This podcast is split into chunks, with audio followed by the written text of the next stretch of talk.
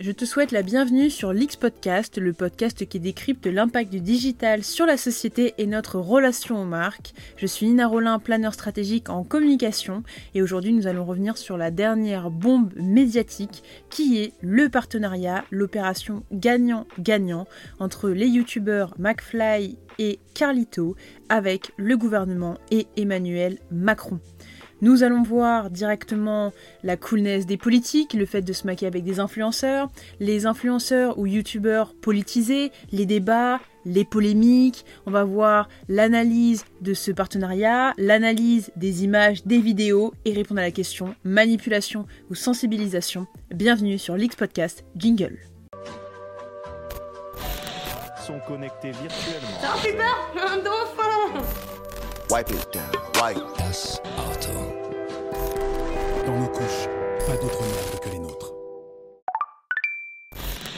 Deux points précisés. Le premier, c'est que je tiens à préciser à nouveau que je suis planeur stratégique en agence de communication. Ça veut dire que je ne suis pas sémiologue, ça veut dire que je ne suis pas historienne, je ne suis pas politologue, etc., etc. Je ne suis pas experte sur le sujet. Je donne mon avis sur le sujet en appuyant certains de mes arguments. Voilà tous les éléments que je précise ou que je présente, que ce soit les études, seront directement dans les sources en barre d'information en description.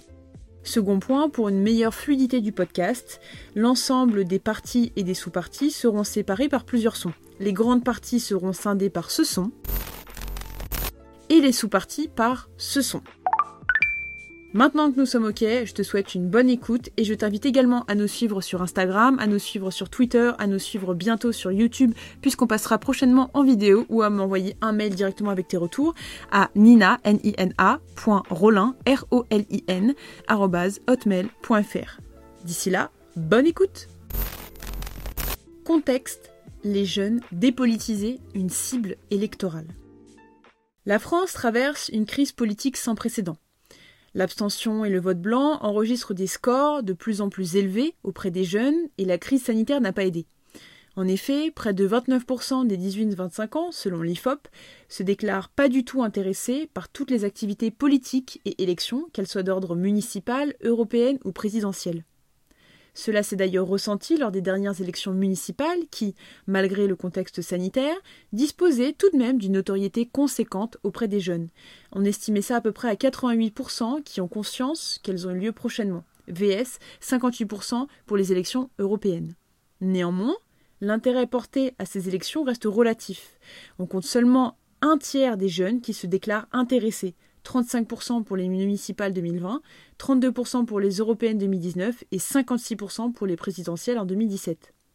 Les jeunes, se déclarant abstentionnistes, ont pour 26% une raison personnelle liée à une impossibilité physique et près de 58% infirment leur manque d'informations sur le sujet et des connexions avec le monde politique. Donc d'un côté, on a le fait que ces élections ne changeront rien à leur situation. Ils pensent également qu'aucune liste ne défend ou représente leurs idées, ou enfin qu'ils ne connaissent pas les candidats et listes qui se présentent. Sur l'aspect sociologique, depuis qu'il existe les études sur la participation électorale, il a toujours été constaté que l'abstention est plus forte chez les jeunes, à l'exception des personnes très âgées bien sûr. Elle s'explique d'abord par un effet de cycle de vie, Anne Muxel, sociologue et politologue française spécialisée dans l'étude du rôle de la mémoire et de la transmission intergénérationnelle des attitudes et comportements, parle ainsi du, je cite, moratoire électoral des années de jeunesse. La participation augmente avec l'insertion sociale, c'est-à-dire trouver un emploi stable, posséder son logement, vivre en couple, avoir des enfants. À cela s'ajoute une familiarisation progressive avec la vie politique, car il faut un certain temps pour maîtriser les enjeux politique, les, identifier les forces politiques, comprendre les différents niveaux de pouvoir, notamment en France, où l'organisation politico-administrative résulte d'une histoire complexe et conflictuelle. Les jeunes ne sont alors pas dépolitisés ou apathiques d'un point de vue civique, bien au contraire. Ils sont juste politisés autrement. Leur intérêt pour la politique, la chose collective, s'exprime malgré leur défiance envers le système et le personnel politique. C'est dans cette posture paradoxale que les jeunes entrent en politique et cela aboutit à une définition de leur citoyenneté plus critique, assez vigilante vis-à-vis de la démocratie et de son fonctionnement. Par exemple, ces pensées se traduisent par les votes protestataires liés à un sentiment d'abandon et de fragilité sociale. Par exemple, plus d'un jeune sur deux a exprimé un vote protestataire à la dernière présidentielle, soit à l'extrême gauche pour Jean-Luc Mélenchon, soit à l'extrême droite pour Marine Le Pen. Mais n'oublions pas qu'un tiers des 18-24 n'est pas allé voter. Ces pensées se traduisent également par une déconnexion plus grande avec les institutions et décisions politiques. Suite au ressenti de l'absence de changement en dépit des promesses affichées lors des dernières élections auprès des Français et surtout auprès des jeunes, en fait les jeunes n'ont pas enregistré de changements favorables notables, mis à part le renouvellement de l'Assemblée, le nouveau parti, le clivage traditionnel gauche-droite, remise en question bien sûr, la jeunesse du nouveau président de la République, mais tout ça ne les concerne pas. Ces pensées se traduisent également par un besoin de compréhension du monde politique pour essayer de participer au changement de sa propre vie. Cette recherche de connaissances passe souvent par la vulgarisation de leurs pairs, notamment sur les réseaux sociaux, où beaucoup d'influenceurs politiques ou médias lifestyle tentent d'éduquer les jeunes de manière ludique et accessible. C'est d'ailleurs ce qu'a rapporté Naya Ali, qui vient de créer son média en ligne Gonze, un média féministe, intersectionnel, où elle précise que, sur YouTube, il y a des personnes jeunes, voire très jeunes. C'est un moyen très efficace pour les sensibiliser. D'après les retours que j'ai, on me dit ça, je ne pensais pas que c'était triste. Tiens, ce terme-là, je ne le connaissais pas.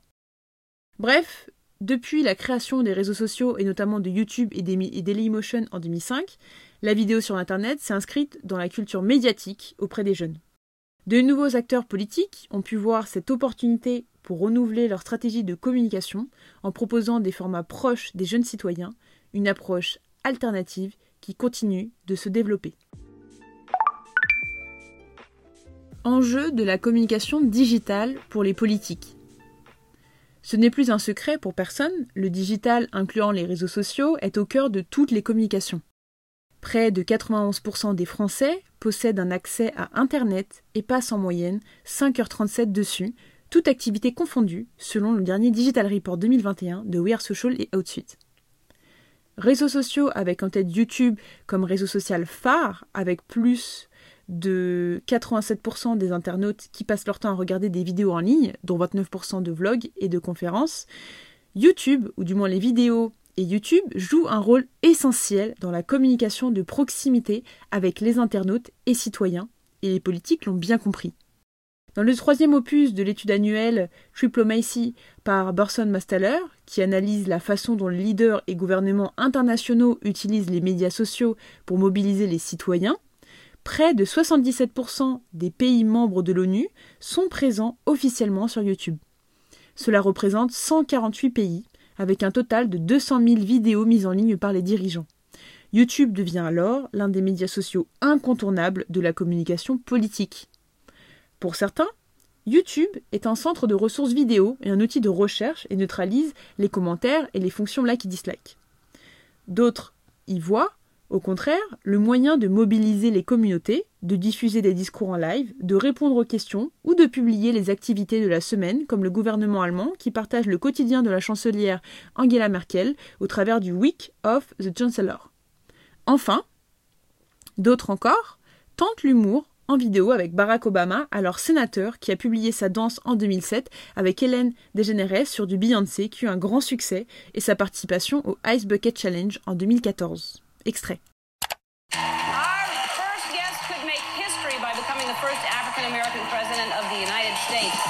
You got to really want that job back because that's that's just uh, tons of pressure. But it's, it's, it's like being the host of Ellen. Uh, almost, it's, just, it's almost that kind of yeah. pressure. Quant aux youtubeurs politiques français, jusqu'alors arme traditionnelle des milieux d'extrême droite avec le premier à investir le terrain, Jean-Marie Le Pen, avec son fameux journal de bord, qui avait d'ailleurs cumulé 452 épisodes et près de 7000 abonnés. Avec l'avènement des réseaux sociaux et les fonctionnalités disponibles, YouTube semble devenu commun chez les politiques, comme pour Twitter. Rares sont ceux qui n'ont pas de chaîne et comptent à leur nom, Manuel Valls, Vincent Payon, Nicolas Dupont-Aignan ou Emmanuel Macron. C'est simple, les réseaux sociaux permettent d'interagir directement avec les électeurs sans passer par l'intermédiaire des médias, Là où les interviews sont guidées par des journalistes, les questions sont choisies, les réponses parfois coupées et montées, et répondent à des contraintes de temps, YouTube permet aux politiques d'occuper le terrain selon leurs propres prérogatives, du choix des sujets à la manière de les traiter, en passant par l'éclairage, le champ est libre pour dire absolument ce qu'on veut, puisque le contrôle du message est complet ce soit du temps, de la diffusion ou du contenu. Les réseaux sociaux permettent également d'être des outils de communication privilégiés, permettant de se montrer sous son meilleur jour. Par exemple, je pense à la FAQ de Fillon qui a détaillé ses programmes, ou Nathalie Arthaud qui diffusait seulement des vidéos des militants de son parti. Les réseaux sociaux permettent également d'être une caisse de résonance extrême puisque chaque contenu peut être découpé et repris par les internautes sur d'autres plateformes comme Twitter ou Facebook qui peuvent de milliers de fois être commentés ou partagés. Les réseaux sociaux sont également un système de veille pour sonder l'opinion, je pense également à Twitter, puisque l'objectif c'est de repérer les tendances en ligne menées par des leaders d'opinion présents sur Twitter afin de réagir en temps réel. Ce suivi vise aussi à analyser les réactions des internautes aux propositions des candidats et en déduire l'opportunité de mettre l'accent médiatiquement sur telle ou telle partie du programme. Enfin, les réseaux sociaux est un moyen d'adoucir l'image politique avec les mêmes. On va grandir une génération de mèmes qui passe par le rire et la viralité afin de diffuser des messages en sous-texte engagé. Si pour l'inventeur du terme, Richard Dawkins, l'appellation désignait vastement un contenu pop partagé et réapproprié par la créativité individuelle, celle-ci décrit aujourd'hui majoritairement une image mainstream accompagnée d'une légende la détournant, c'est-à-dire une image connue de tous avec une légende qui la détourne, une espèce de parodie. D'ailleurs, la chercheuse Genisa Sey explique dans une thèse que ces contenus seraient le trait d'union entre le politique et le populaire. Elle contribue à la formation de sous-cultures partageant des références communes et de l'articulation d'un nous en opposition aux images hégémoniques dominantes. Pensons au même d'Emmanuel Macron, Make Our Planet Great Again, ou encore La danse en sourdine sur l'hymne emblématique de Village People, YMCA, lors de ces rassemblements électoraux du président Donald Trump qui a attiré l'attention des médias sociaux et justement a développé la sympathie auprès d'un personnage qui était pourtant peu apprécié, le rendant sérieux mais aussi marrant. Extrait. Il applaudit et se déhanche, danse des épaules tout en secouant sa chevelure. C'est vraiment marrant. Je vous invite à taper Trump ends his rally by dancing to YMCA et vous trouverez la vidéo.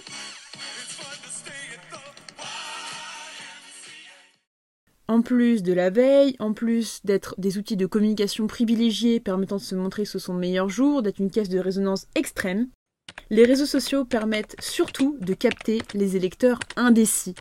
Ça a d'ailleurs été le cas en 2016 aux États-Unis, quand Hillary Clinton a investi Snapchat et certaines militantes de Bernie Sanders qui n'ont pas hésité à utiliser Tinder pour draguer de nouveaux électeurs.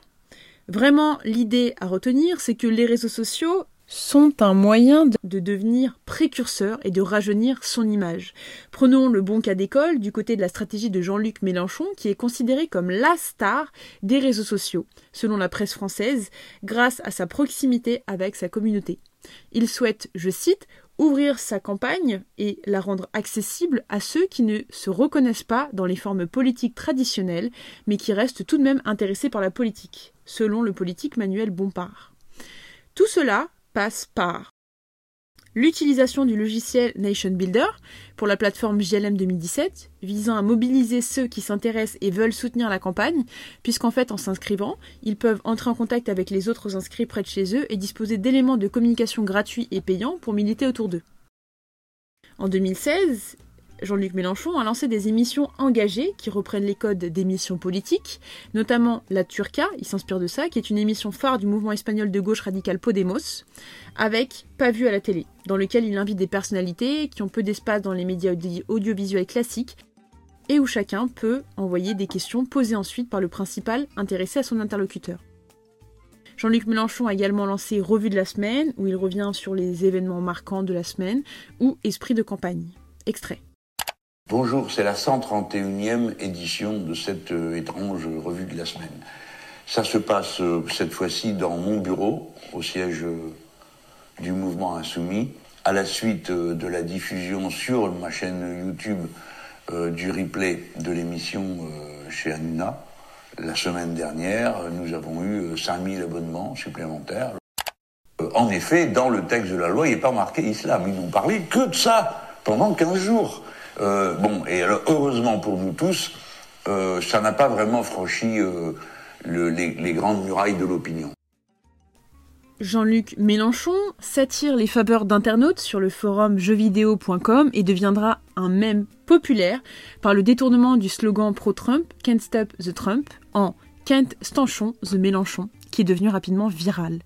Il est également connu pour réaliser un meeting à distance en hologramme et en 2020, on retrouve Jean-Luc Mélenchon toujours plus digitalement sur TikTok avec 183 000 abonnés et trois vidéos à son actif où il rebondit sur son célèbre coup de sang d'octobre 2018 lors des perquisitions à son siège.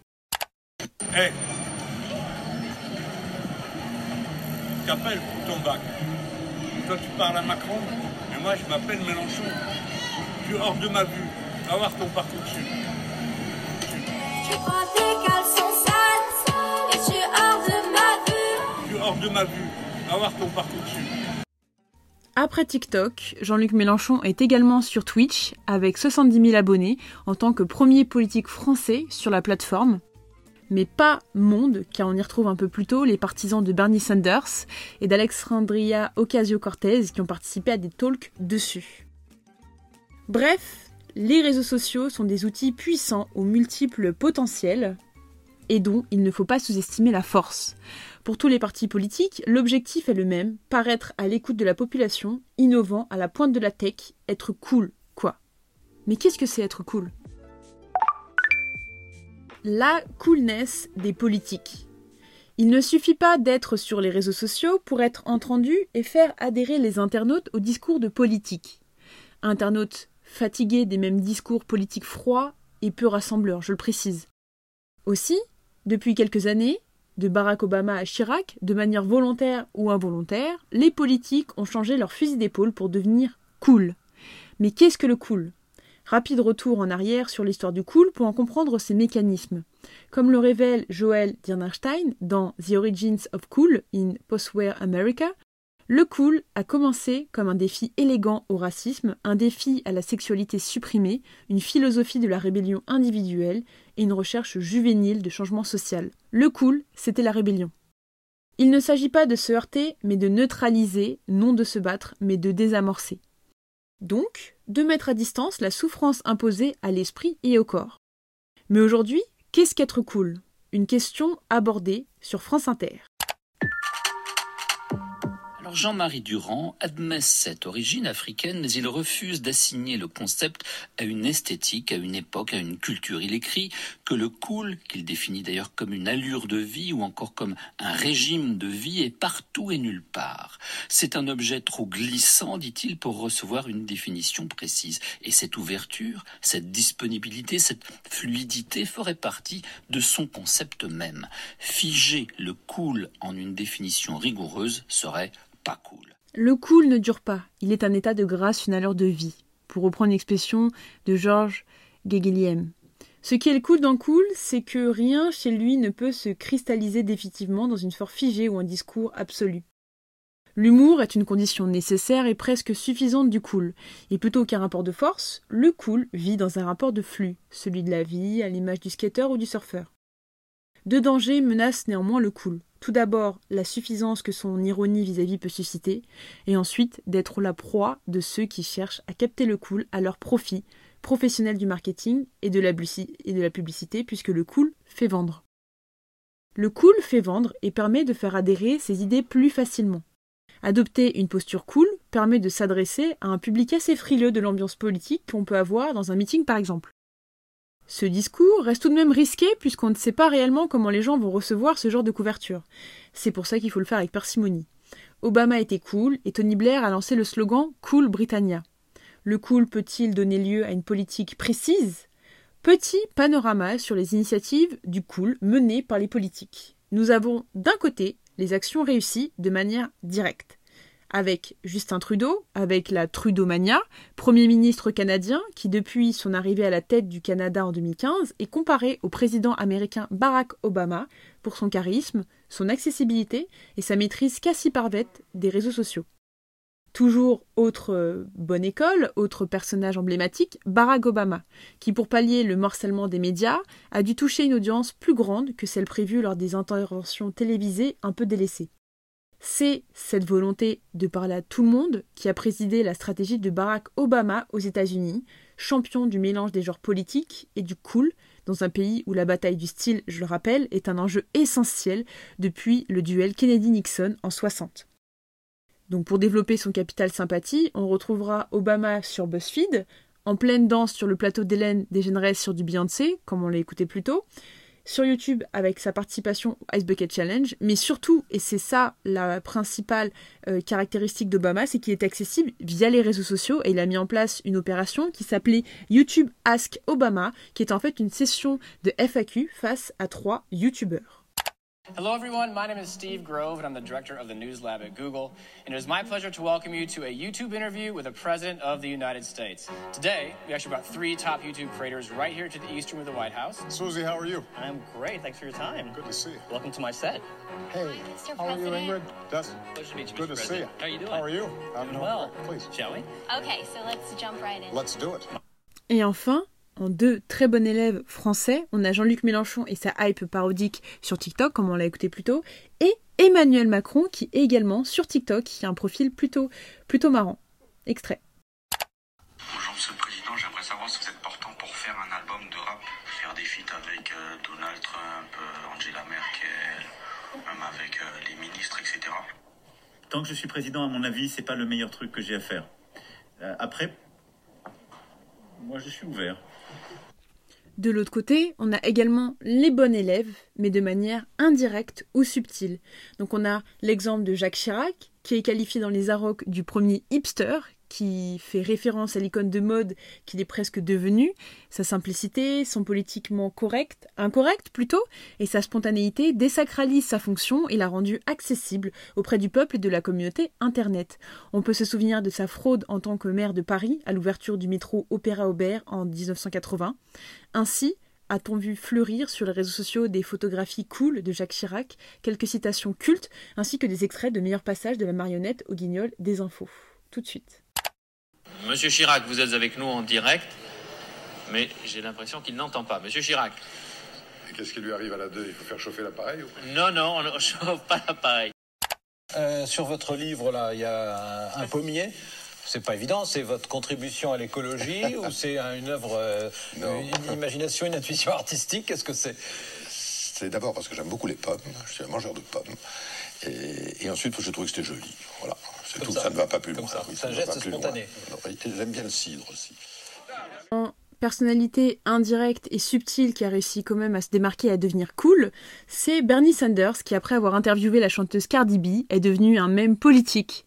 Au cas où vous seriez passé à côté de l'information, Bernie Sanders, l'ancien concurrent de Joe Biden, lors de la primaire démocrate américaine, a enflammé le web à cause d'une photo de l'AFP prise lors de l'investiture du 46e président des États-Unis, le montrant bras et jambes croisés, emmitouflé dans sa parka et ses mitaines en laine, avec un masque ne laissant découvrir que ses yeux presque clos, alors que le reste des invités avaient décidé de jouer les fashionistas à cette occasion. En quelques heures, la photo est devenue un véritable phénomène sur Internet, détournée à des fins humoristiques, jusqu'à des sites dédiés de montage gratuit pour pousser à l'action les autres petits malins. S'il était autrefois pertinent de n'apparaître que dans des journaux sérieux, les politiques ont désormais compris que face à la méfiance des Français envers le discours politique, s'adresser à un public jeune et dynamique devient une façon efficace de dépoussiérer son image.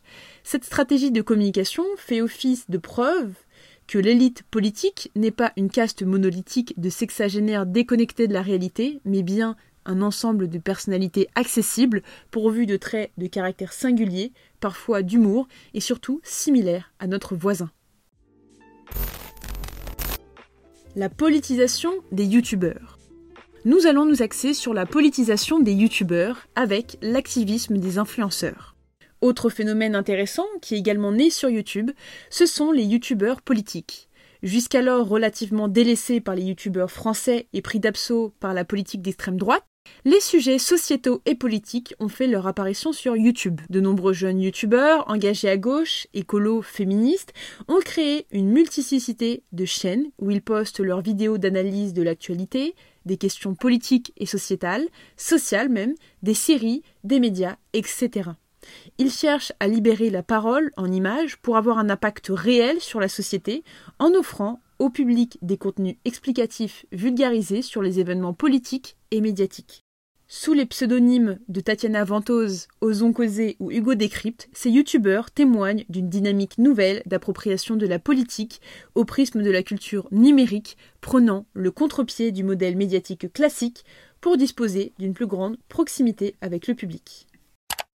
Dans quelques instants dans cette vidéo, vous allez voir le replay de mes 10 minutes face à elle, mais très rapidement avant, je voulais vous expliquer le pourquoi du comment. En fait, il y a quelques semaines, j'ai été contacté par France 2 qui m'a proposé de prendre part à l'émission pour interpeller Marine Le Pen sur le sujet de mon choix. Après réflexion, j'ai décidé de l'interpeller sur la question des fausses informations qui, selon moi, nuisent vraiment au débat et rendent la vie politique complètement illisible. C'est un sujet qui me semble extrêmement important quand je vois le nombre de fausses informations qui circulent en ligne et surtout quand on sait que Marine Le Pen, comme malheureusement une grosse partie de la classe politique a une part de responsabilité dans ce relais des fausses infos. Bref, hier soir, j'ai donc eu 10 minutes face à elle et j'ai donc essayé de l'interpeller au mieux sur le sujet. Je vous laisse regarder.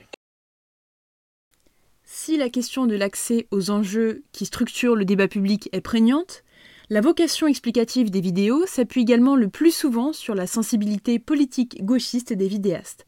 Certains d'ailleurs ne s'en cachent pas et ont été des soutiens aux candidates politiques. Nous avons l'exemple des partenariats de la France insoumise avec Osons Causer, qui n'hésite pas à analyser pourquoi ils vont voter Mélenchon.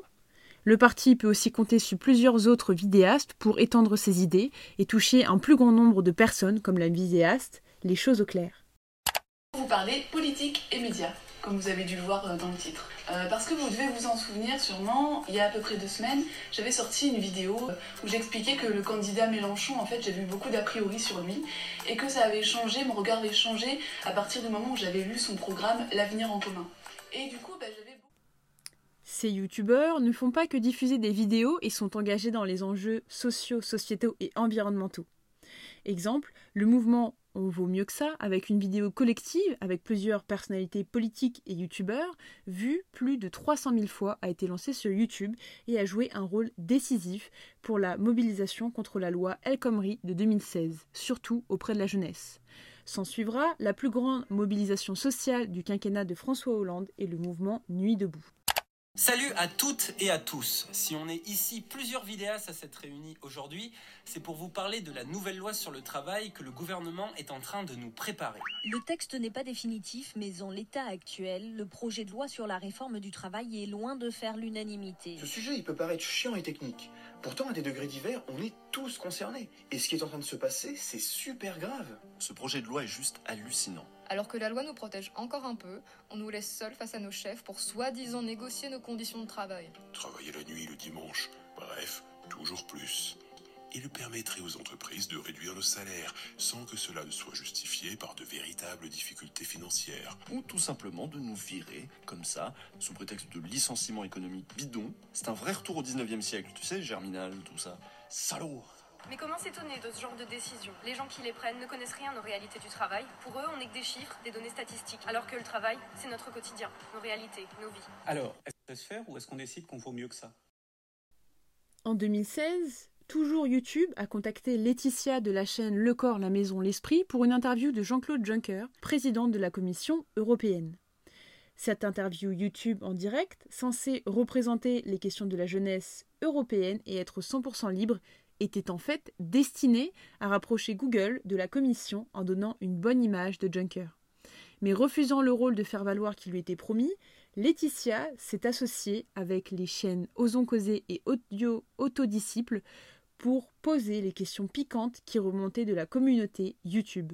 Malgré les pressions de Google qui se sont transformées en menaces, elle en a profité et profité du direct pour aller au bout et poser ses questions. Ils savent que les échanges ont été filmés, ils commencent à flipper, donc ils rétropédalent et lui offrent même une récompense, un poste d'ambassadrice de YouTube à travers le monde. Peut-être une manière d'acheter son silence. Elle va être embauchée, je crois, par. euh, Non, non, elle a refusé. Elle a refusé, d'accord. Parce que derrière, YouTube lui a mis quand même une légère pression en disant Attends, tu vas pas poser Ouais, ce ouais. genre de questions, déconne pas. Laetitia va refuser le poste et on peut donc maintenant saluer son courage. Et certains la comparent à Élise Lucet. Juncker, le président de la Commission européenne, la mission de lutter contre l'évasion fiscale. Il y a un précédent historique, euh, c'est Mike Frost et Nixon. Il y a vraiment des choses à démêler qui restent encore pas très claires. Ce qui est sûr, c'est que l'employé de Google, lui, est allé trop loin. En caméra cachée, là, ça crève les yeux. C'est déjà une question hyper euh, difficile à répondre, monsieur Juncker. Tu parles des lobbies des sociétés. À un moment, euh, tu veux pas non plus te mettre euh, et la Commission européenne, et, et YouTube, et tous euh, les gens qui croient en toi euh, à dos.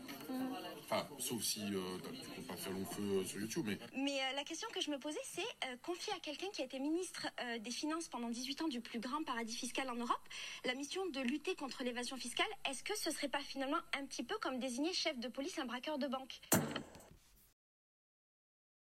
En 2021, le procès L'affaire du siècle, pétition de soutien à l'initiative des ONG, Oxfam, Greenpeace, la Fondation pour la Nature et l'Homme, et Notre Affaire pour tous ont décidé d'assigner l'État en justice pour inaction climatique et a suscité un énorme engouement. Il faut dire que la pétition a bénéficié d'un soutien de taille, des journalistes, des youtubeurs dont McFly et Carlito, ou encore des artistes comme Mélanie Laurent qui ont relayé l'appel.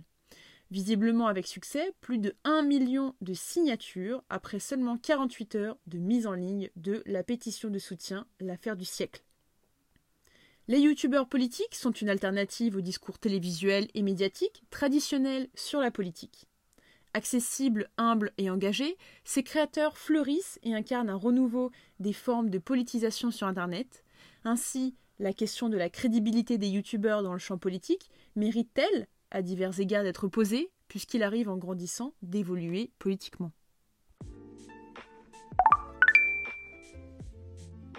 Le paradoxe des influenceurs influencés. On en parlait à l'instant, il n'est pas rare pour des influenceurs, youtubeurs ou non, de grandir. Qui dit grandir, dit évoluer normalement.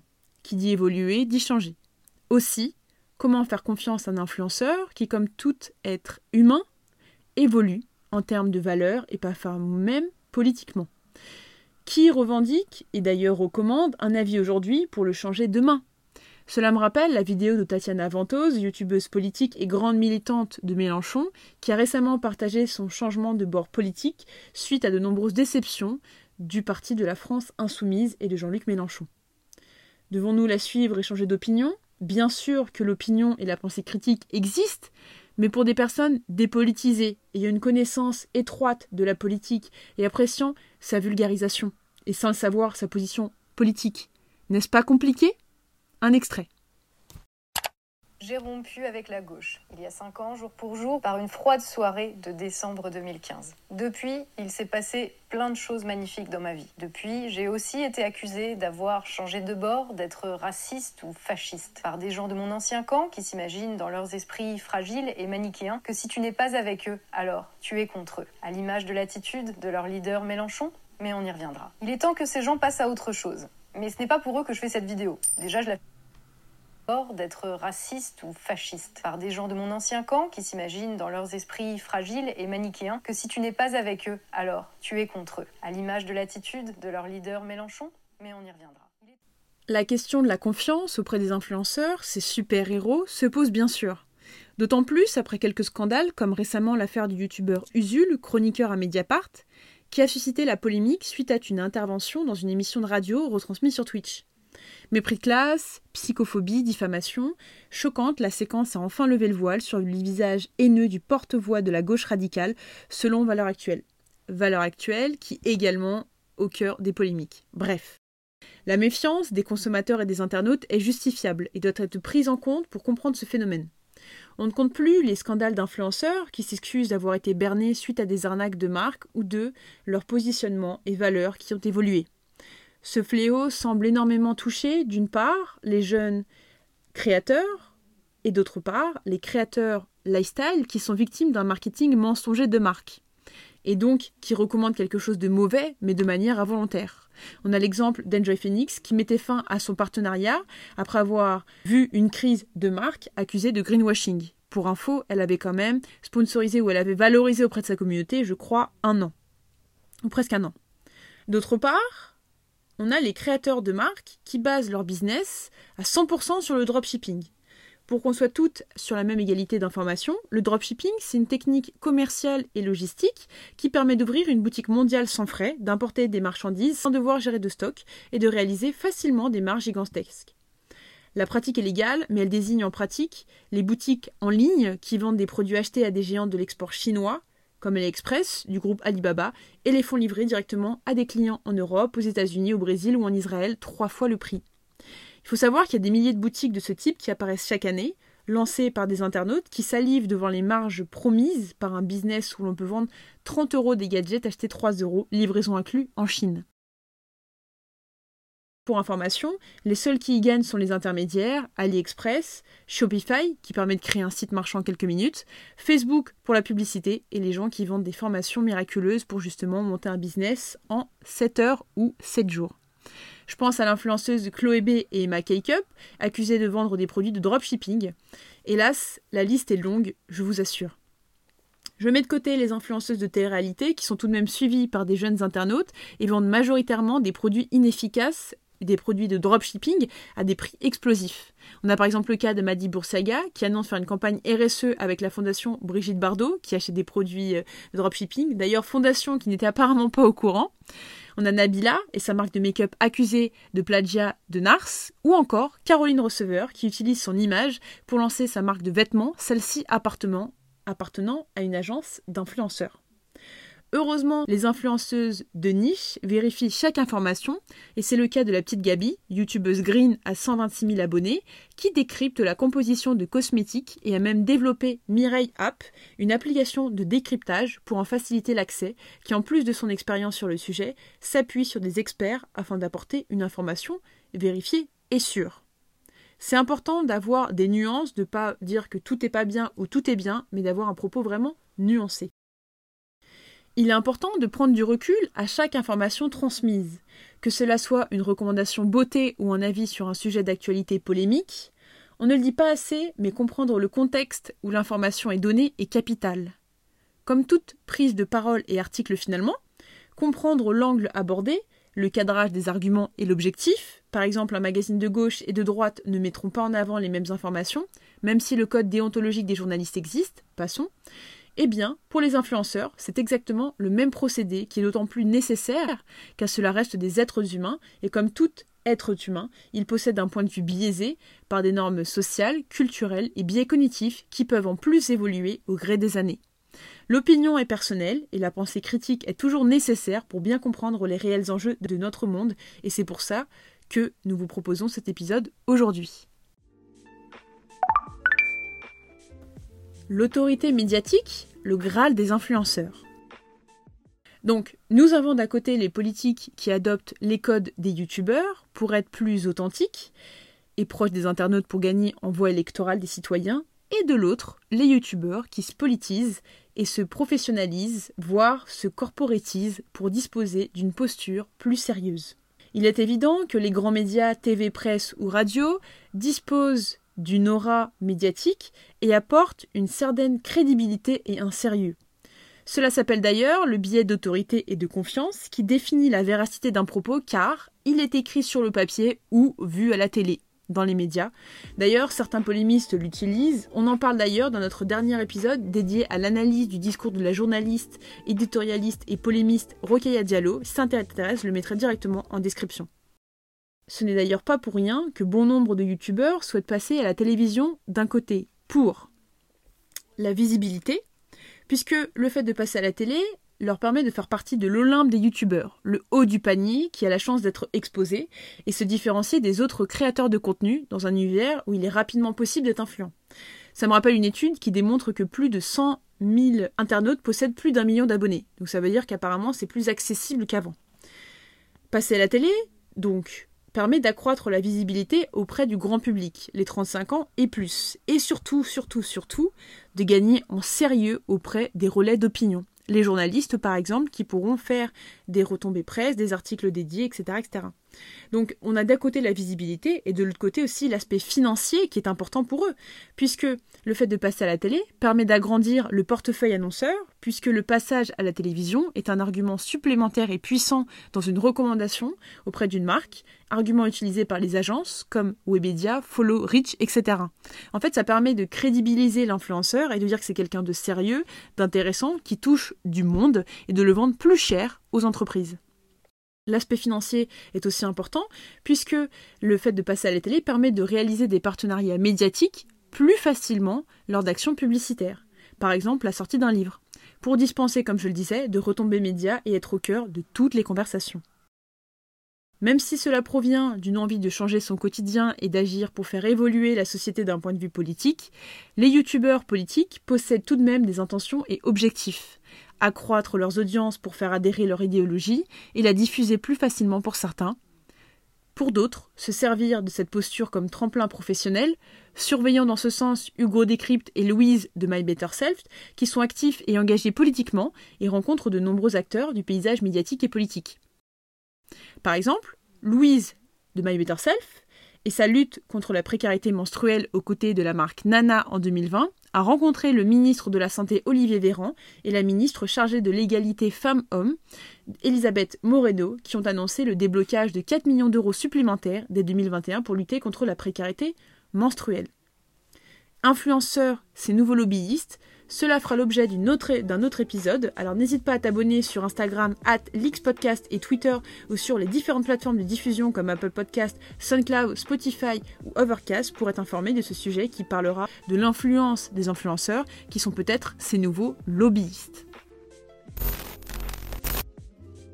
La nouvelle stratégie macroniste. Emmanuel Macron, de l'impopulaire au président cool. Venons maintenant à la substance de ce podcast, le partenariat entre les youtubeurs McFly et Carlito et Macron, ou du moins le gouvernement macroniste, puisque oui, pour chaque action, et je le rappelle, il est important de regarder dans le contexte auquel elle s'ancre. Je le rappelle également, je ne suis pas analyste politique, mais communicante. Aussi, nous nous attarderons seulement sur la communication du gouvernement, et je ne parlerai en rien, ou très peu, des idéologies politiques. D'entrée, un chiffre important. 41% de satisfaction dans le baromètre IFOP-JDD de février 2020. S'il reste majoritairement impopulaire, de par le rythme de la campagne de vaccination qui lui est reprochée, Emmanuel Macron possède un socle de soutien solide et apprécié notamment suite à la décision de non-reconfinement, qui lui permet d'avoir un taux ou du moins un pourcentage de popularité à 41%. Reboostée l'an dernier avec la crise sanitaire, la cote d'Emmanuel Macron ne varie presque plus depuis. Les événements liés à la gestion de la crise, qu'ils soient critiqués ou salués, n'ont pas de prise sur ce glacis popularité, selon le directeur général adjoint de l'IFOP. À titre d'exemple, donc François Hollande et Nicolas Sarkozy étaient à ce moment-là, au moment de, de leur quinquennat, à 19 et 31% hors Covid, bien sûr. Néanmoins, à l'approche des présidentielles et la possibilité de plus en plus grandissante de voir potentiellement Marine Le Pen prendre du poids dans l'espace et la balance politique, Macron n'opte pas la stratégie de rester sur sa laurier et lance l'offensive. Aussi, depuis quelques mois, qui correspondent au début de la crise sanitaire, cette crise, qui est une réelle opportunité pour lui, lui permet de changer de posture. Macron a ainsi adopté une posture plus proche, plus réelle, plus imparfaite, plus humaine. Comme un madame ou monsieur tout le monde, il a su, à travers ses prises de parole sur les réseaux sociaux, par écrit sur Twitter par exemple, ou en vidéo, montrer sa sensibilité et son humanité. Dans l'un de ses discours annonçant le confinement, il met d'ailleurs en avant son moi d'homme. Je vous propose un extrait analysé par le coach en storytelling Emmanuel Schilla. Sens du devoir, bien de la nation, sécurité de tous, esprit citoyen, sentiment d'unité, nous serrer les coudes. Oui, parce que quand Emmanuel Macron parle, il ne parle pas juste en tant que président, il parle en tant qu'homme qui a des valeurs. Et donc il va s'appuyer sur celles-ci pour donner encore plus de poids à ses décisions. Dans ce contexte, ma responsabilité est de protéger tous les Français. Et c'est là où Emmanuel Macron a été très très bon, c'est qu'il ne s'est pas arrêté à ce que l'on doit faire, mais surtout à pourquoi on le fait? Sur Twitter, à travers des We Are One, nous sommes unis, qui sonnent très corporate, comme le Power of One du groupe publicitaire Publicis, mais surtout des contenus plus vrais, du moins scénarisés pour être vrais. On pense à sa vidéo lorsqu'il était atteint du virus, qu'il a montré avec un teint blanc dans une maison de campagne. Emmanuel Macron montre qu'il est humain, il montre sa fragilité, sa sensibilité, il montre qu'il est un homme de cœur. Cette posture humaine lui permet d'être plus proche des citoyens et de leur faire adopter plus facilement certains comportements qui, en temps normal, ne passeraient pas, comme l'autoconfinement, qui est actuellement en discussion. Il permet également, comme Chirac, d'adopter une posture politique esthétique qui peut plaire face à un potentiel adversaire critiqué dans les médias. Cette posture et discours de compréhension pour la sensibilisation a été rondement menée auprès des adultes à travers un discours non moralisateur, notamment via le dernier spot TV pour l'appli Tous Anti-Covid. Vivement qu'on ne voit plus ce logo. Cette appli, personne n'a envie de la subir. Pas drôle, pas spectaculaire. Elle est pénible. Aidez-nous à nous en débarrasser. Comment? Plus vous êtes nombreux à l'utiliser, plus elle est efficace contre le virus et plus vite elle disparaîtra. Vous êtes déjà plus de 10 millions à avoir téléchargé tous anti-Covid. C'est aussi le meilleur moyen de générer vos attestations de sortie. Ceci est un message du gouvernement. Cette posture, du coup, auprès des adultes a été adoptée, mais surtout auprès des jeunes en lançant le gouvernement sur TikTok ou Snapchat et passant par les fameux influenceurs. Influenceurs également sur Twitch. Gabriel Attal, porte-parole du gouvernement, a décidé de rencontrer de nombreux influenceurs pour évoquer la crise du Covid-19.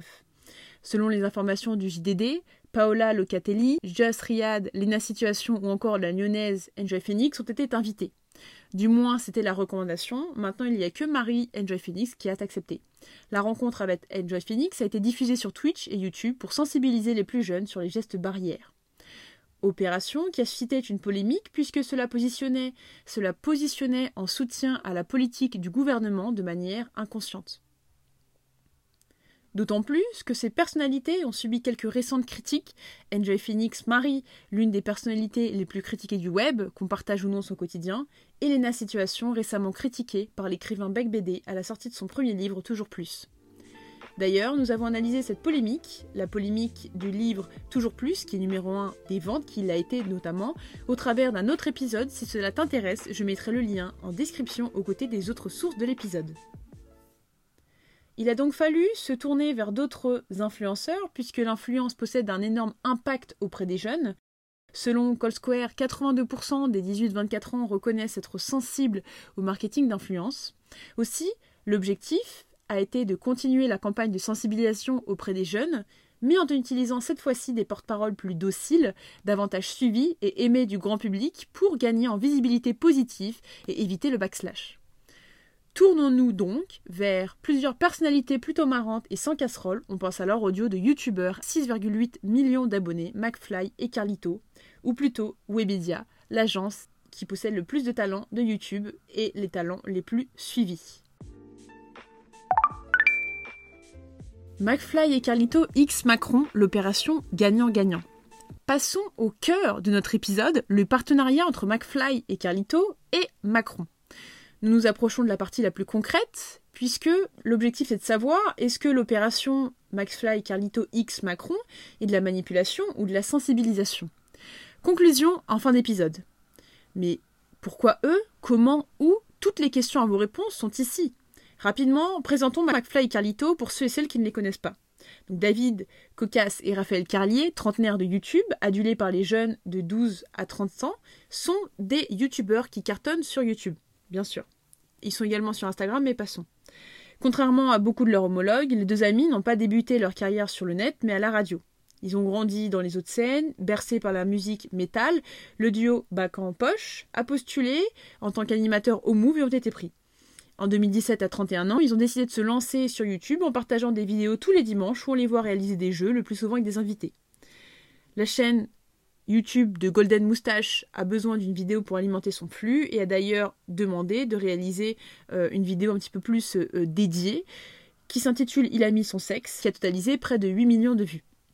En 2016, il croise la route de Webedia qui est justement l'entreprise française spécialisée dans les médias en ligne qui ont jeuxvideo.com et Allociné et qui ont souhaité intégrer le réseau Mixicom qui rachète plus tard. Mixicom, créé en 2004, c'est une régie publicitaire de dizaines de youtubeurs de Norman, Cyprien Squeezie qui étaient auparavant les principaux actionnaires. Ils l'ont vendu pour, euh, je crois que c'était 75 millions d'euros que les youtubeurs sont partagés, qu'on a bien sûr, euh, enfin on l'a pas trop vu sur les réseaux, mais passons. En 2017, ils décident de se stabiliser et de rentrer bah, comme euh, des salariés chez Webedia en gardant bon, ce qu'ils disent, hein, leur ADN, etc., etc., en négociant leur marge de revenus avec Webedia, mais ils font partie de la team des talents de Webedia. Leur chaîne cartonne et ils invitent toujours plus de, célébrités connues. On a en France Pierre Ninet, Omar Sy, Michael Youn, on augmente un peu avec du Patrick Bruel, du Julien Doré, surtout du David Guetta. euh, du Omar Sy, je l'ai dit, et on a aussi des invités internationaux comme Will Smith et Martin Lawrence. Extrait tout de suite. T'es à côté de Martin et Will. Now I am just between Martin and Will, and you are What the fuck, now what the doing fuck, a person next. what My life is crazy. Oh no, here it comes. Oh, Well- he's oh he's just marking the spot. Ah, no, it's oh jeez, he's a just marking he's marking the spot. Are you using the gun or he's using What the, gun? the- no no no no Come no? on. I'm saying they usually have a thing where they have the gun where they they shoot it through, Oh, but they, come so he's on, not doing it. He's not doing a gun. What's he doing? On a repassé notre bac deux fois. J'ai sauté en parachute. On se laisse pousser tout. On change de corps. Oh, no, yeah, Will, Will, tell me something. Yes. No, no, Tell me something nice. Here you go. Just give me a hand. Just hold my hand. Yeah. No matter what. It's full of Okay, there we go. There we go. We're with you, man. We with you, man. All right. We're gonna get through this. No, listen. I know, all of we gonna get through this. Get through Guys, I don't want to do this, man. No, no, no. It's gonna be fine. You'll be all right, brother. You'll be all Why right. is it so long? Because En termes d'impact, leur point fort reste leur visibilité qui est une réelle force de frappe. Juste en 2021, là, ils ont à peu près 6,29 millions d'abonnés sur YouTube, McFly sur Instagram à 3,3 millions et Carlito, qui est le plus grand, Instagram avec, pour le reconnaître bien sûr, sur Instagram à 2,9 millions d'abonnés. Sur un an, ils ont une moyenne de 6 millions de vues par vidéo, sur euh, un total de 162 millions de vues sur un an, plus vue à 12 millions de vues. Leur point fort, au-delà de la visibilité, c'est surtout la puissance de leurs recommandations, puisqu'afin de récolter de l'argent au profit des hôpitaux qui, luttent contre, qui ont lutté contre le coronavirus et qui luttent toujours, McFly et Carlito, streamers stars en France, ont mené une journée caritative sur YouTube avec de nombreux invités, le 2 avril 2020 de 9h à 20h, qui a permis, grâce à la générosité de leurs fans, de rassembler plus de 400 000 euros. Donc la puissance de leurs recommandations est vraiment forte. Maintenant, cap sur l'opération. Le brief est clair. L'objectif direct, sensibiliser les jeunes aux gestes barrières. L'objectif indirect et valeur ajoutée de la recommandation d'agence, c'est gagner une part de voix auprès des jeunes dépolitisés en positionnant Macron comme le président et personnalité politique cool, vrai, humain, presque anti-système. Ils le sont tous, euh, j'ai l'impression, mais passons. Ce qui leur apportera un premier contact positif à la politique, un ancrage qui servira lors d'événements politiques comme les élections présidentielles. Comment? Eh bien avec la fonction psychique de l'ancrage qui vise à garder le souvenir d'un événement, positif ou négatif, une partie de sa vie, comme le gâteau sorti d'un four qui peut rappeler l'heure du goûter, ou une route désagréable qui vous rappelle le trajet vers l'internat que vous détestiez. À travers cette opération, donc, Macron joue la carte de l'ancrage pour créer une préférence de marque politique. J'entends marque politique l'ajustement du politique aux impératifs communicationnels en vigueur lors d'un choix entre deux candidats au présidentiel. Donc par exemple, entre un inconnu et une personnalité marrante et accessible, par le passé, ce qu'a démontré Manu, donc ce qu'a montré euh, Macron, c'est que la personne qui est dépolitisée et qui ne sait pas trop dans le cas où elle va voter, ira voter vers celui où elle a un ancrage positif. Objectif secondaire, mais tout de même intéressant, ça reste la visibilité et la recommandation. En effet, les enfants sont de réels vecteurs de relais conso pour les parents.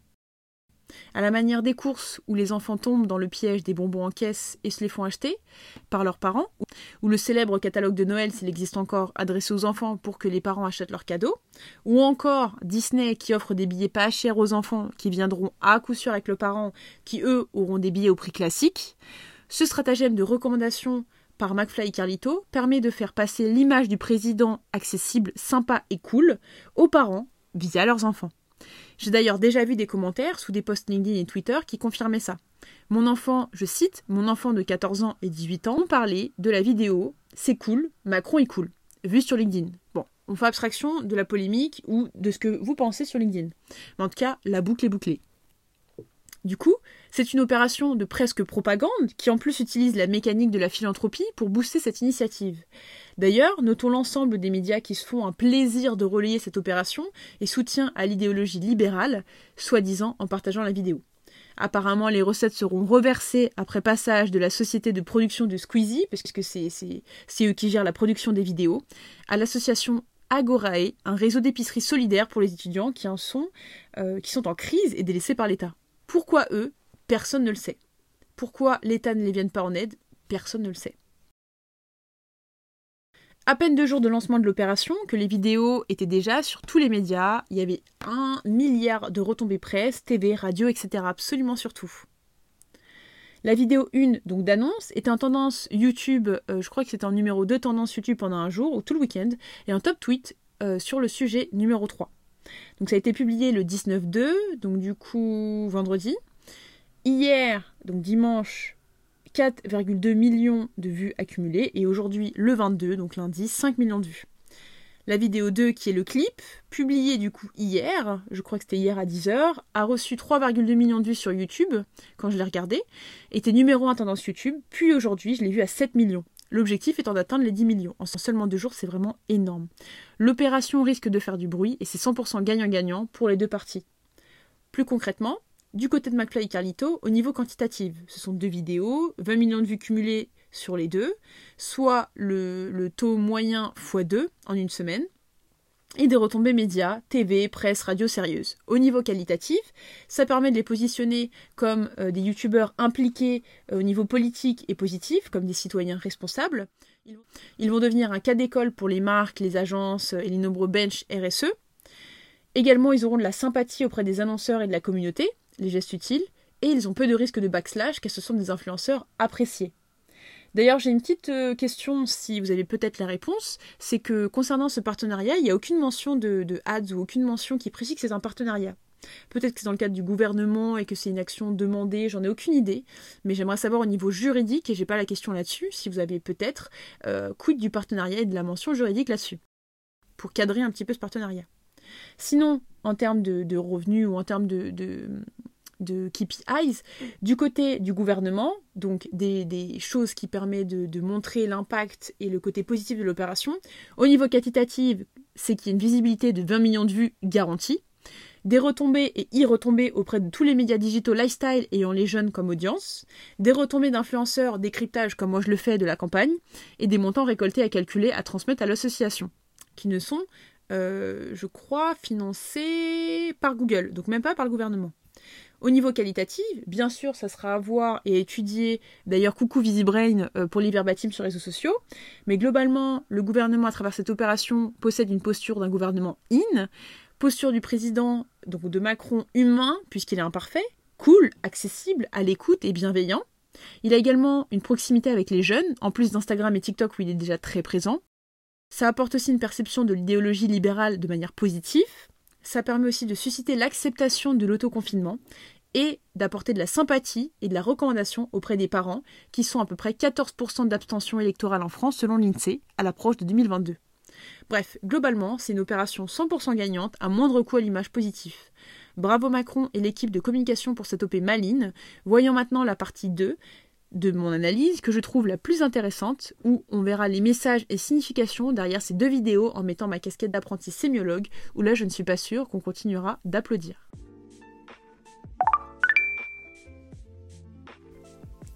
McFly et Carlito. X Macron, l'analyse, l'acte citoyen. Nous arrivons à la fin de cet épisode et je te remercie déjà d'avoir écouté l'ensemble de cette grande enquête. Aussi, avant de commencer notre dernière partie de l'analyse, j'aimerais l'introduire avec un peu de théorie, mais pas une simple théorie, des points importants qui te permettront de mieux comprendre le monde. Il s'agit de Noam Chomsky. Noam Chomsky, qui est un linguiste américain, qui a notamment écrit La fabrication du consentement de la propagande médiatique. Cet ouvrage, peut-être que tu le connais, il vise à déconstruire le modèle de la propagande médiatique que nous impose la société qui sert à communiquer des messages et des symboles à la population. Je parle pas de conscience et d'inconscience, car c'est absurde dans ce cas, même si j'en parlais plus haut. Noam Chomsky a aussi défini différentes mécaniques de manipulation permettant aux élites de garder le savoir et donc la liberté des classes inférieures.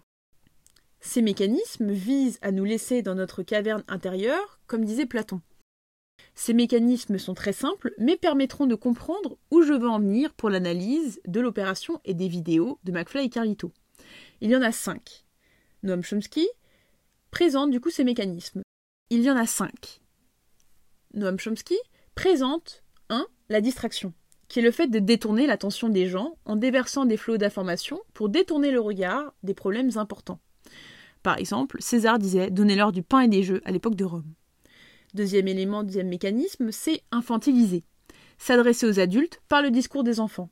comme l'émission pas très intelligente à la TV, par exemple TPMP. Ou par exemple le patron TF1 qui dit aux annonceurs qu'ils vendent du temps de cerveau disponible. L'objectif d'infantiliser, c'est qu'on ne veut pas élever les gens vers la lumière, vers le savoir. Troisième élément, c'est de faire appel à l'émotion plutôt que de la raison. S'appuyer sur les peurs, sur les désirs, pour en faire complètement oublier la raison. Quatrième point, c'est encourager chacun à se complaire dans la médiocrité. C'est pas grave d'être inculte et ne pas développer nos potentiels, il faut rester au fond de la caverne, comme ce que font par exemple les gens de la télé-réalité, etc. Dernier point, c'est remplacer la révolte par la culpabilité. Les gens sont seuls responsables de leur malheur pour tomber dans la dépression plutôt que de s'engager ensemble. C'est-à-dire que si tu portes si tu ne portes pas le masque, par exemple, sans rentrer dans cette polémique, mais grossièrement pour montrer là-dessus, euh, et que tu es mis de côté, c'est ton problème. Le but, c'est vraiment de remplacer la révolte par la culpabilité. L'objectif étant de nous faire aimer notre quotidien, d'avoir peur du changement, de nous détourner par manque d'intention, de discipline, de procrastiner, de perdre du temps, hein, face à nos réels enjeux. Les émotions brouillent ainsi notre raison et le mental n'est plus accessible. Cela peut paraître abstrait, mais ces mécanismes ont été utilisés à travers la saga macroniste qui s'appuie sur trois éléments de mécanismes de manipulation. Donc ces deux vidéos de McFly et Carlito utilisent la distraction, le fait d'infantiliser et la révolte opprimée par la culpabilité qui passe par la responsabilisation.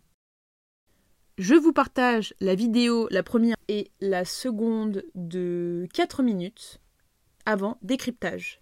Si tu l'as déjà vu, je t'invite à passer du coup de 15 minutes, euh, de 15 minutes directement, donc je le mettrai en description pour, pour pas se perdre, de 15 minutes, les minutes à venir. Sinon, je te laisse écouter tout de suite. Vidéo 1, qui s'intitule Le président de la République nous lance un défi, voilà dinguerie.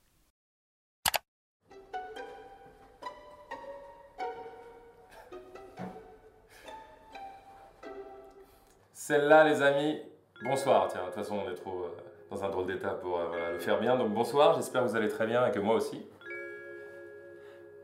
Comment ça va Oui, mais d'un côté, tu vois, qu'est-ce qu'on fait? Tu leur dis, je leur dis, qu'est-ce qu'on fait? On leur montre surtout, non? Non, mais pas tout de suite Mais bien sûr tout de Mais suite pour le Mais référencement, non, on n'a tout de plus, on a plus d'énergie. On leur montre tout de suite Je n'arrive plus à dormir. Je dors mal depuis.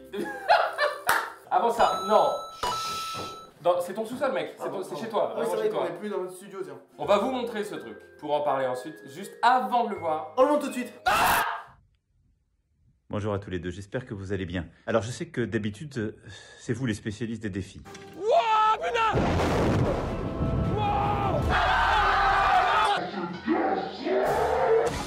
4 minutes 1000 pompes en une heure. Cette fois-ci, on va un peu inverser les rôles. Euh, C'est moi qui vais vous en lancer.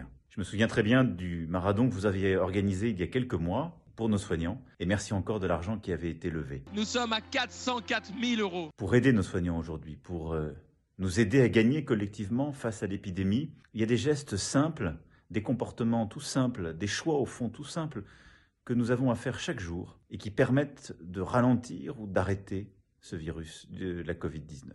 Alors, je vous lance un défi. Faites une vidéo pour réexpliquer ces gestes, l'importance de les respecter, de ne pas nous rassembler, de ne prendre aucun risque, pas avoir de grands regroupements, faire au maximum le, télétravail. Faites cette vidéo toute simple. Et si vous avez 10 millions de vues, je prends un engagement. Vous venez tourner à l'Elysée. 10 millions de vues pour nous aider à battre le virus. À vous de jouer. Merci. On a tellement de choses à vous dire. Juste, pardon, excusez-moi, ce mur est délabré. Oui, c'est vrai que Qu'est-ce que c'est que ce Qu'est-ce mur que c'est? C'est pas censé être un peu clé Normalement, oui.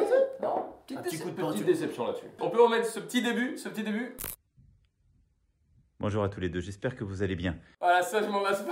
Ouais, ouais, ouais, ouais, ouais. Le délire à l'état pur. J'ai besoin que ça sorte toute la bêtise que j'ai au fond de moi là. Vous voyez ce que vous ressentez là? On l'a ressenti la même chose, la même chose Faut s'imaginer Il y a quelques va. jours, on a reçu cette vidéo il y a 2-3 jours. En plus de ça, comment vous dire? C'est fou ce qui se passe. En fait, on a un cadreur, on a quelqu'un qui nous filme quasiment tout le temps cette année parce qu'on a dans le but de faire ou un documentaire ou un reportage sur toute cette folie qu'on vit au quotidien. On allait préparer un live de sport sur la chaîne secondaire, la vie se déroulait dont on ne peut plus normalement. Simplement des lives, des vidéos, ok. Et à un moment, un numéro inconnu m'appelle. Pris par la peur et l'effroi d'avoir un numéro inconnu, David n'a pas décroché. Je décroche. Allô? Oui Non, mais euh, je veux bien connaître votre identité. Il s'appelle Joey, responsable de la communication digitale. C'est le responsable euh, digital de l'Elysée.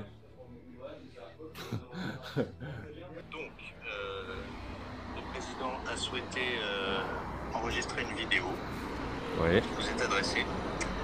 Une vidéo où il vous donne un défi à relever.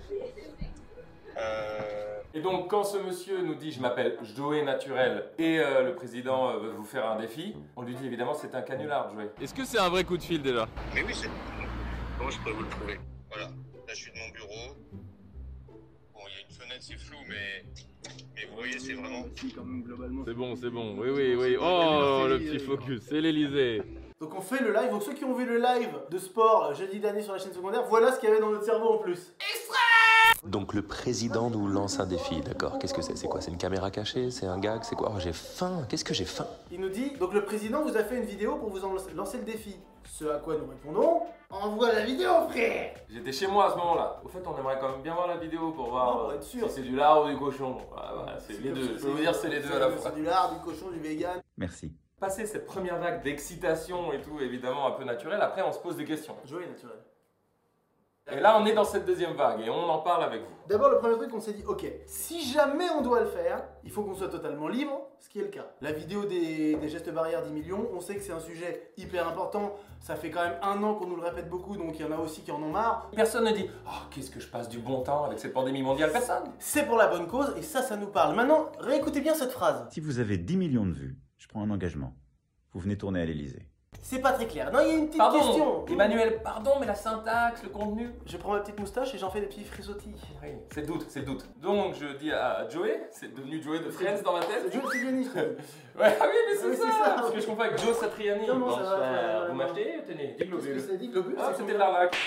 Et donc on lui dit, si jamais on doit le faire, ça engage à plein de trucs. C'est quand même, il va se passer beaucoup de choses. On veut que la fin nous corresponde et corresponde à nos abonnés, à ceux qui nous aiment, qui nous suivent. Donc. Et même à notre joie. Mais putain Et même à notre joie de Mais faire Thibaut, t'as vu ce qu'il fait, c'est fou Mais je t'aide, je te corrobore Non, tu me coupes Je corrobore Laisse-moi corroborer Beurré, corroborer. T'es d'accord avec quelqu'un Tu corrobores, mais tu beurres. On songe à le faire, on veut bien réfléchir. Seulement si, et seulement si, c'est le nouveau proverbe, à la fin, avec Emmanuel Macron, on fait un concours d'anecdotes. Là, le jeu en vaut la chandelle. Un concours d'anecdotes avec le président de la République en place. Quelques minutes après, voilà ce qui se passe.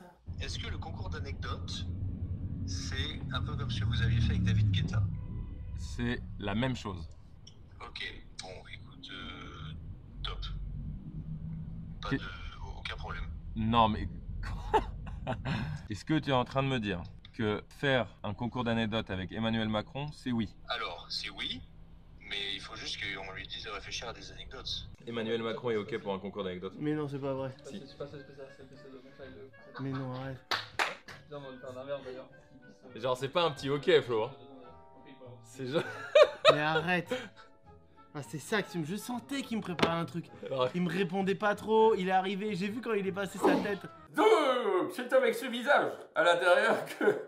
Non, mais en vrai, on peut être sérieux au lieu de. Non, c'est impossible. Comment être sérieux? Je peux le dire d'une façon un peu différente. Le président de la République euh, C'est joyeux au début, c'est cool, c'est flatteur. Ils acceptent un concours d'anecdotes, ça a l'air pas mal. Maintenant, tu te dis bon. Évidemment que c'est politique, évidemment que c'est malin, il y a, il y a de la stratégie derrière. Ah on- bah, il est pas bête, il, fait, il est pas Voilà. dupe, il fait pas ça juste pour nous faire plaisir. Évidemment qu'il Il y a, a, y a les élections dans un an. Oui, oui. Bon. Mais en Et même, en même temps, temps, Pas. on ne souhaite pas faire de la politique. Évidemment, on n'en a jamais fait dans la vidéo. Nous-mêmes, on n'est pas hyper calés. C'est pas a- notre volonté, c'est pas notre mission, c'est pas. Voilà. Mais quoi qu'on fasse, Quoi qu'on fasse, ça, Ça- sera tra- transféré comme ça. il va y avoir des articles, des médias, des tweets. Attention, les tweets, bam. Et en même temps, le président un concours d'anecdotes, imaginez Imaginez s'il perd, Manu aura un gage. Vous nous connaissez, on a réfléchi à des gages qui, franchement, c'est épique s'ils acceptent et tout. Je me suis même pris la tête avec certains membres de ma famille. C'est normal, c'est une grosse réflexion. Mais au vu des éléments, à savoir, un, on est totalement libre artistiquement dans notre contenu, et deux, on peut aider la santé publique à travers les gestes C'est un barrières. bon message à envoyer. Eh bien, nous avons pris la sage décision d'enlever cette plante, qui est une fausse plante. Et ensuite de quoi on a décidé, ensemble, après de nombreuses heures, de décaler un peu le Charlène qui est quand même trop proche de la caissière. Pour prendre cette ultime décision, qui n'est pas anodine, celle d'offrir à quelqu'un en commentaire Bien sûr. ce Lego Star Wars. Peut-être un peu long ce gag Un peu On long, arrête, hein. effectivement. Mhm. Nous acceptons Et nous avons décidé pour ça de faire une chanson. Une petite chanson sans aucune blague, juste la liste des gestes barrières. Vous connaissez vos loulous Non Et une autre décision qui va avec la création de cette chanson et le clip, c'est que tous les sous que ça va générer, genre les sous de YouTube, la monétisation, les streamings, Deezer, Spotify, Apple, tout ce qui s'affiche ici, la SACD, la SACEM même. Les radios, c'est Les pas s'il y a des voilà, radios qui les- en passent les télés, allez-y les gars. télés, allez-y, bastonnez tous les sous générés iront à une association. Alors pour le marathon, on avait donné aux infirmiers et aux hôpitaux. Vous aviez donné à travers nous. Nous avions donné, nous avions donné. Voilà. Et cette fois-ci, on aimerait donner aux étudiants. Eh oui. Car on vous l'apprend pas, leur situation est très précaire. Euh, le Covid a fait très mal aux étudiants quand même. Pour ce qui est du côté politique, comme le disait David, vous votez pour Macron, vous votez contre lui, vous votez blanc, vous votez pour ses adversaires. Peu, vous- en fait, vous avez votre libre arbitre. Gardez on ne vous, ça, on- voilà. ça ne change rien ça. On vous influence rien. Gardez ça pour vous. C'est vous ça. C'est vous et vous-même. Et gardez votre autonomie, ne soyez pas dupes sur tout ce qui se passe, réfléchissez, renseignez-vous et apprenez à avoir voilà, du recul et de la critique sur les choses. En tout cas, merci du fond du cœur parce que c'est grâce à vous qu'on peut vivre des aventures aussi dingues. c'est vrai, c'est incroyable et surtout, qu'est-ce qu'on va pouvoir faire de plus après? On a tout ce qu'il faut en stock, c'est dans un drive donc. euh. Et on vous aime très fort et on se retrouve dans quelques jours. on a une petite idée. et juste avant ça, regardez, je leur mets ça, ce petit extrait. Bonjour à tous les deux, j'espère que vous allez bien.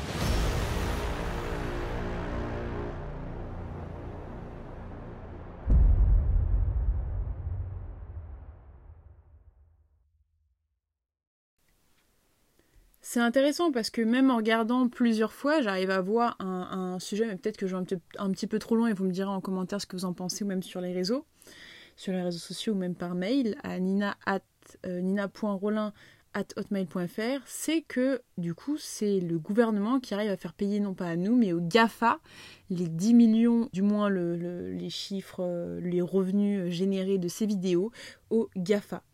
Donc je sais pas si c'est pour ou contre, mais en tout cas il y a un petit lien avec les GAFA. Dites-moi ce que vous en pensez, peut-être que je vais trop loin, peut-être pas.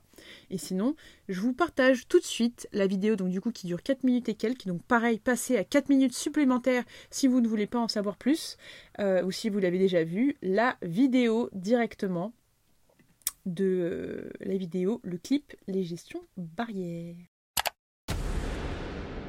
Faites une vidéo pour réexpliquer ces gestes. Et si vous avez 10 millions de vues, vous venez tourner à l'Elysée. Seulement si, à la fin, avec Emmanuel Macron, on fait un concours d'anecdotes. Alors, c'est oui Emmanuel Macron est OK pour un concours d'anecdotes. Nous acceptons.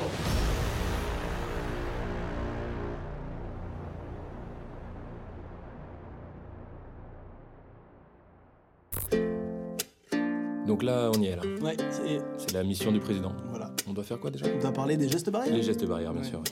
En même temps, c'est vrai que c'est une pandémie mondiale, on a notre rôle à jouer quoi. Et puis il y a pas mal de gens qui, qui nous suivent. Après, je sais pas toi, mais je suis pas irréprochable non plus avec les gestes barrières. Ah, moi, je suis parfait. Oui, j'ai vu l'autre jour. Non. Le non. masque sous le nez. Je suis assez nul. Bah oui. Allez, on avoue. J'ai ôté mon masque en voiture, j'en pouvais plus de pas respirer. J'utilise pas les gels hydroalcooliques quand je sais qu'ils sont trop gras. C'est trop visqueux. J'ai éternué dans ma main, mon coude était trop loin. Y avait trop de monde dans l'ascenseur, mais je suis rentré quand même. J'allais au deux. Je te promets Manu, je vais faire gaffe pour mes enfants et pour la France. Je t'avoue que j'en peux plus de ce masque, j'ai peur de manquer de patience. Si tu pouvais faire sauter mes amendes et une place en crèche pour mon neveu Maxence. Pardon, j'ai un peu pris la confiance. Je me souviens de ce monde où les seules barrières étaient celles dans les champs de vaches ou de brebis. Si l'on veut retrouver ces sensations d'hier, il faut appliquer les gestes barrières. Hier. Il se peut que potentiellement, peut-être, j'ai accepté un apéro. Mais je suis rentré avant le couvre-feu. C'est faux. 19h12. Ça fait un bail que j'ai pas aéré la pièce. Pardon, monsieur Castex. J'ai pas fait de test avant d'aller voir mamie. Rassurez-vous, elle a survécu. Survécu. Mais je te promets Manu, je vais faire gaffe pour mes enfants et pour la France. Je t'avoue que j'en peux plus de ce masque, j'ai peur de manquer de patience. Pourrais-tu remettre tes points sur un permis? C'est pas pour moi, c'est pour un ami. Promis, juré, craché. Pardon, c'est pas très Covid. Je me souviens de ce monde où les seules barrières de vaches Ou bien de dindons. Si l'on veut retrouver ces sensations d'hier, il faut appliquer les gestes barrières. Hier. Gestes barrières.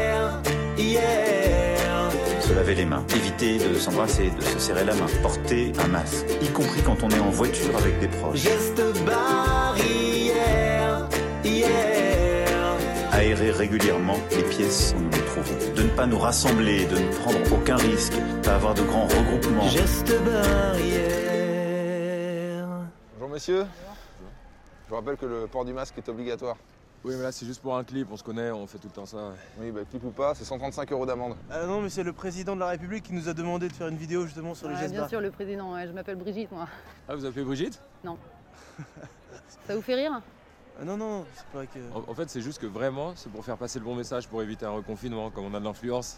Ouais, mais confinement ou pas, de toute façon, il y a un nouveau variant, on va tous crever. Ah, c'est vrai ça. Donc mettez-vous sur le côté, on va vous verbaliser. Allez, s'il vous plaît. Allez, Posez la mandoline, monsieur.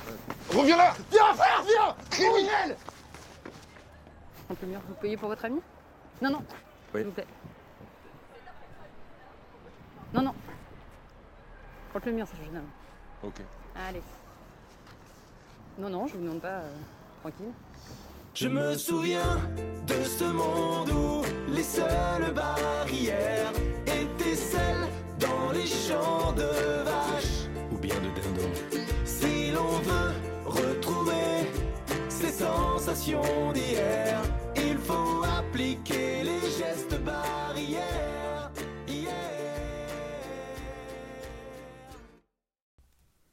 Donc, on se retrouve. Bon, bah, je sais pas si vous avez apprécié les vidéos. Et pour ceux euh, qui ont voulu l'écouter pour le délire, et bah, tant mieux. Et sinon, on va passer euh, à l'analyse.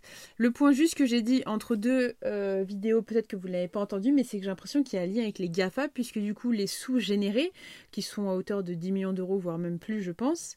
J'ai pas calculé, il faudra calculer. peut-être que je pourrais le faire ultérieurement, mais passons. Ça sera les GAFA qui paieront directement. Donc peut-être qu'il y a un lien du gouvernement qui aimerait faire payer les GAFA, je ne sais pas, je ne veux pas aller dans les théories complotistes, mais n'hésitez pas à me mettre vos commentaires ou votre avis, ou à me l'envoyer directement sur Instagram, je ferai ma petite enquête là-dessus, in fine, plus tard, en essayant de faire une, enquête un petit peu plus d'investigation plus poussée, en me renseignant auprès de personnes du gouvernement que je peux connaître. Sinon, concernant l'analyse de la vidéo 1, donc ce, concernant l'annonce de McFly et Carlito, Premier point, ce qu'il y a noté, c'est que euh, on se trouve face caméra.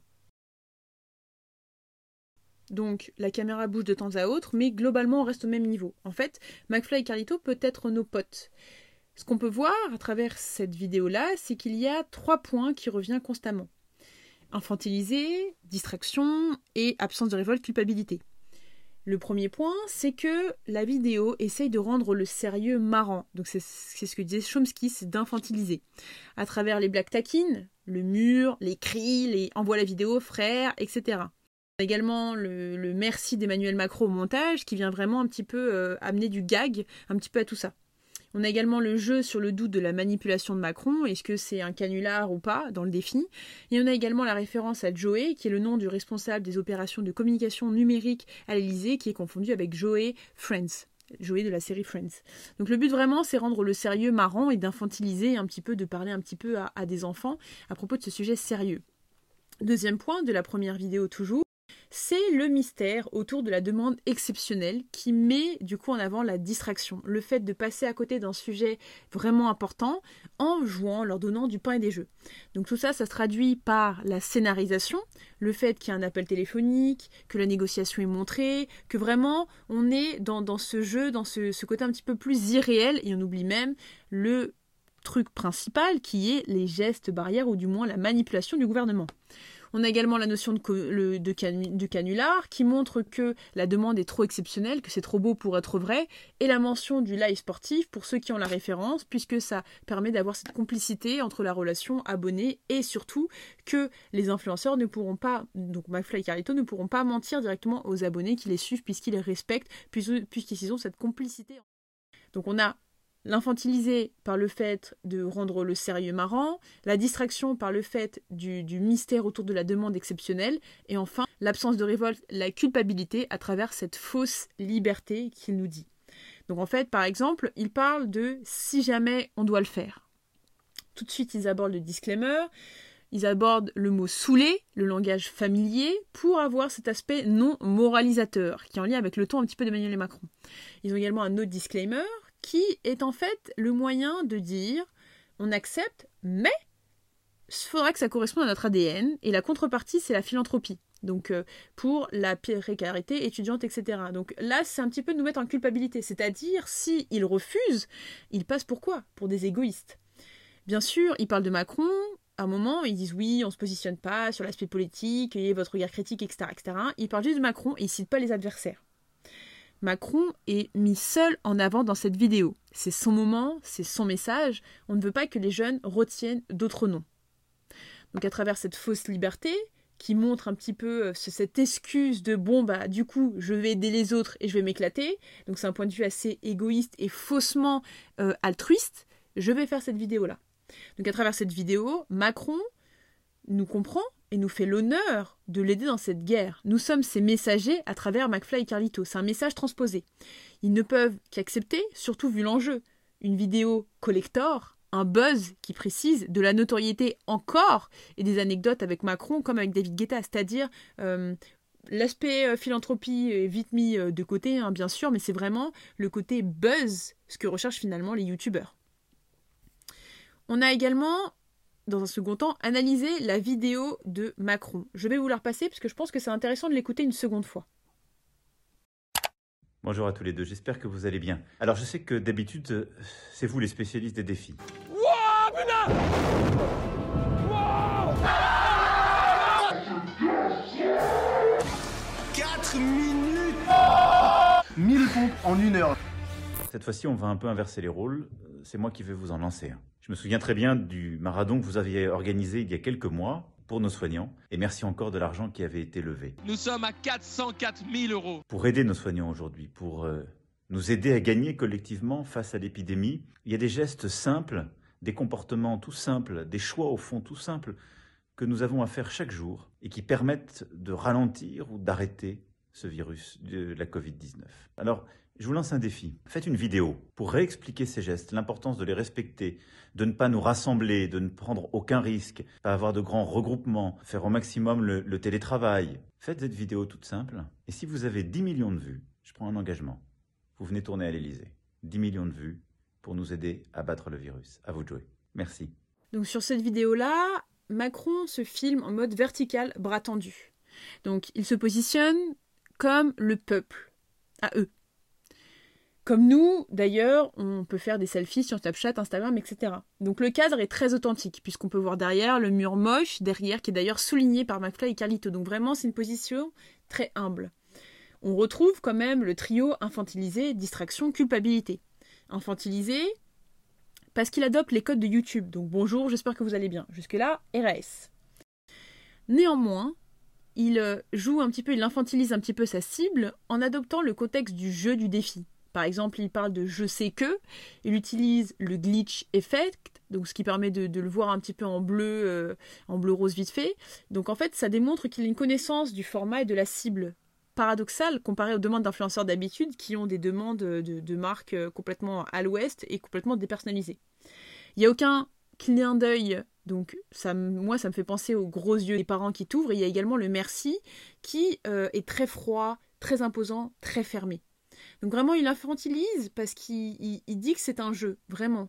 Donc c'est-à-dire, euh, faites le jeu, mais ça, ça sera aussi dans la culpabilité, mais faites le jeu des 10 millions de vues. C'est comme un espèce de gage, action ou vérité. Chiche de faire 10 millions de vues sur euh, une musique des gestes barrières. Ça, ça, ça passe à côté du sujet. Il utilise également de la distraction, donc à travers, comme je le disais, la mise en place du défi, avec le, le, le prix qui est vous pourrez filmer à l'Elysée. Donc c'est vraiment le gage, hein, c'est le jeu d'action ou vérité. La distraction est aussi là à travers le jeu commun du citoyen. On dirait même une quête de jeu vidéo. 10 millions de vues pour nous aider à battre le virus. On dirait euh, un jeu de zombies ou quelque chose comme ça. Et il y a également la culpabilité qui est vraiment très présente. Donc par exemple quand il cite réexpliquer les gestes, donc cette vidéo simple, par exemple réexpliquer, la notion de réexpliquer une nouvelle explication, c'est que tu n'as pas compris, et vidéo simple, c'est censé comprendre. Donc il y a vraiment une opposition entre la difficulté et la simplicité. On a également le pour nous aider, collectivement, choix tout simple, qui sont euh, des actes, tout simplement des gestes, pour responsabiliser les gens. C'est très simple à faire, comme dire bonjour, comme lever le petit doigt pour nous aider, c'est simple. Donc il veut le responsabiliser. De l'autre côté, il y a un champ lexical du virus vraiment très riche. Donc il parle d'épidémie, de la Covid, du virus. Tous les mots entendus pour être d'accord avec lui, parce qu'il y a une polémique sur là où le Covid passons. Donc il essaye de vraiment s'adresser à tout le monde, les gens qui disent la Covid, le Covid, le virus, l'épidémie, vraiment tout le monde. Il remercie également le, Maradon, euh, qui a permis aussi d'apporter aux soignants un apport financier conséquent de 400, 400 000 euros à peu près. Et du coup, nous, on se culpabilise parce que nous, qu'est-ce qu'on a fait? On a liké, on a rigolé en regardant des vidéos, mais qu'est-ce qu'on a fait concrètement? Applaudir à 20h, est-ce que c'est suffisant? Parce qu'on est encore dans cette situation un an après et à la fin, il dit 10 millions de vues pour nous aider à battre le virus. Sous-entendu, l'Elysée et nous, on regarde sagement une vidéo YouTube Gaming. Donc eux se positionnent vraiment comme les héros qui essayent de nous aider, de nous réexpliquer les gestes, d'avoir cette patience. Et nous, on regarde une vidéo gaming et on s'en fout total. À la fin, le merci, c'est euh, un, moyen de montrer que c'est important de, le faire, qu'il est quand même poli, etc. C'est assez, cordial.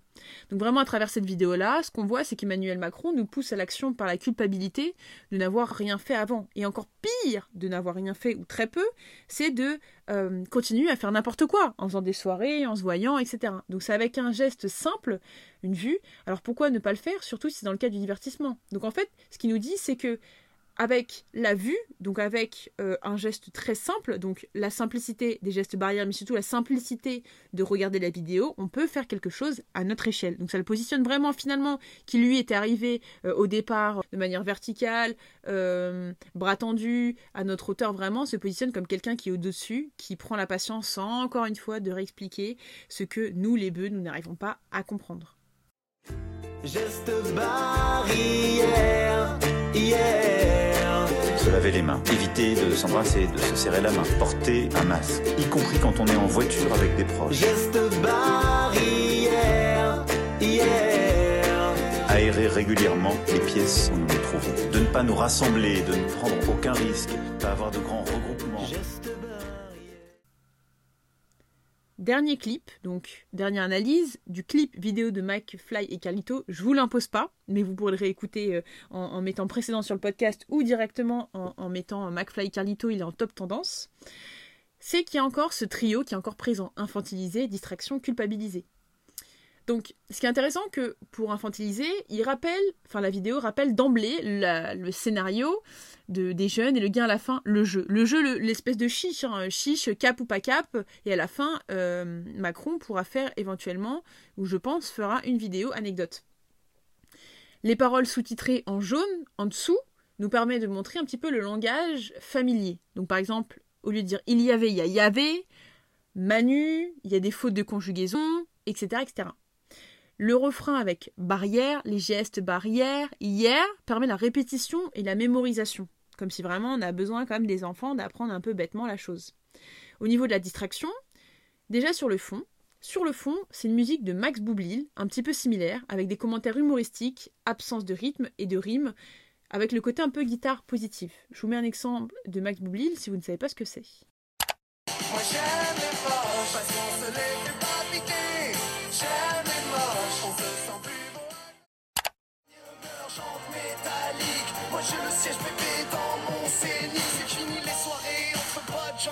Je vais au resto avec ma meuf et on se dit rien. Le week-end je la sors et on fait la radia. Donc la distraction, c'est cette musique du coup un petit peu humoristique, l'absence de rythme et de, de, guitare un petit peu positif, un petit peu jovial là comme Max Boubli qui était le, la star des années 2012. Euh, euh, il y a aussi la distraction, donc le fait de passer à côté des gestes barrières, de la politique de la manipulation, à travers cette rappel de la récompense, la miniature même marrante de l'anecdote Macron. Et on a également la réalité qui est l'humour euh, la fermeté des policiers avec le sous-titre bleu, on va tous crever. Et le recadrage du discours, les policiers, ils forcent toujours. Donc vraiment, ça part sur cette idée que les policiers y forcent toujours, absolument toujours. Euh, donc du coup, c'est plus moi contre l'État, mais c'est à la rigueur un petit, une, petite, euh, petite pichenette aux policiers. Donc on a l'infantilisation, enfin le fait d'infantiliser, la distraction et la culpabilité, puisque euh, ce que ce clip véhicule, notre égoïsme. Par exemple, l'égoïsme dans l'ascenseur, euh, l'égoïsme, la timidité, c'est pas moi, mais pour un ami. Donc les codes un petit peu de Twitter, cet égoïsme qui est là en permanence en fait. Et ils essayent de nous culpabiliser, puisque par exemple, euh, quand il dit je me souviens il y a un an, à cause de moi qui ne joue pas le jeu, c'est un petit peu similaire en fait. C'est je me souviens il y a un an, apéro 19h12. Le fait d'avouer cette faute euh, et de jouer un petit peu là-dessus, c'est qu'il se positionne vraiment comme quelqu'un qui nous pardonne, nous pardonne d'être, euh, de ne pas écouter, tout simplement de ne pas écouter. Donc par exemple, il essaye de nous responsabiliser en parlant de pour mes enfants et la France, donc responsabiliser. Il s'adresse d'ailleurs, soit aux familles classe euh, populaire moyenne, mais je pense pas, mais plutôt aux jeunes de 18-25 ans jusqu'à 35 ans qui n'ont pas d'enfants, puisqu'il parle de neveu Maxence. Donc vraiment ces jeunes qui s'en foutent un peu et qui veulent juste faire des soirées. Il y a aussi cette notion de possibilité, d'ordre et de condition, sinon c'est de ma faute, à travers le si, le hier et le il faut appliquer les gestes barrières, sinon dans un an nous serons encore là. Il y a aussi une image importante, c'est que Macron, euh, un moment comme les Télétobies, euh, se positionne ou du moins remplace le soleil comme un dieu, comme les dix commandements, à travers d'ailleurs ses sous-titres rouges, et Carlito le prend même une photo. C'est lui le patron. Donc Macron montre, encore une fois à travers cette vidéo, qu'il est humain et pardonne nos gestes égoïstes, mais pour l'avenir de nos enfants et de la France, qui est répété, nous devons agir. Cette musique joue sur la culpabilité, notre égoïsme en tant que jeunes, CF les soirées parking ou en Bretagne qui doivent nous donner un sentiment de honte, et montre la conséquence de nos actes, déjà un an dans cette situation. Nous sommes les seuls fautifs, le son faussement mélodieux et humoristique nous aide à mémoriser le message de manière douce et non pas comme un ordre, donc ça nous permet également d'être infantilisés à nouveau. En conclusion, cet hymne au cool est-il manipulation ou une sensibilisation? Le fractionnement de la société a généré le fractionnement des audiences. Les politiques doivent désormais toucher leur cible là où elle se trouve et donc sur les réseaux. Cela leur offre une caisse de résonance d'une autre toute autre envergure, et puis les staffs ont compris que cela dépassait désormais les simples enjeux d'influence et de communication. C'est devenu essentiel pour garder le lien avec toute une partie de la population, notamment les plus jeunes, peu réceptifs à la parole politique. Finalement, c'est être sur le terrain, mais d'une nouvelle façon. Et l'avantage des réseaux, c'est qu'ils permettent de créer un lien de proximité. Ils humanisent les politiques. Les, images et vidéos sont plus chargées monociellement que la retranscription d'un discours plat et froid. Elles ont l'avantage d'être sacrément plus virales, quand on regarde l'explosion de vues de la vidéo avec 5 millions de vues en un jour. On comprend l'objectif de la campagne. Donc l'opération est réussie, puisqu'elle fait parler d'elle, puisque nous le savons, une polémique, qu'elle soit négative ou positive, apporte toujours de la visibilité. Mais la réponse, est-ce que c'est une manipule une sensibilisation? Je pense que l'objectif répond de lui-même. Puisque l'objectif pour Emmanuel Macron, c'est cap sur 2022.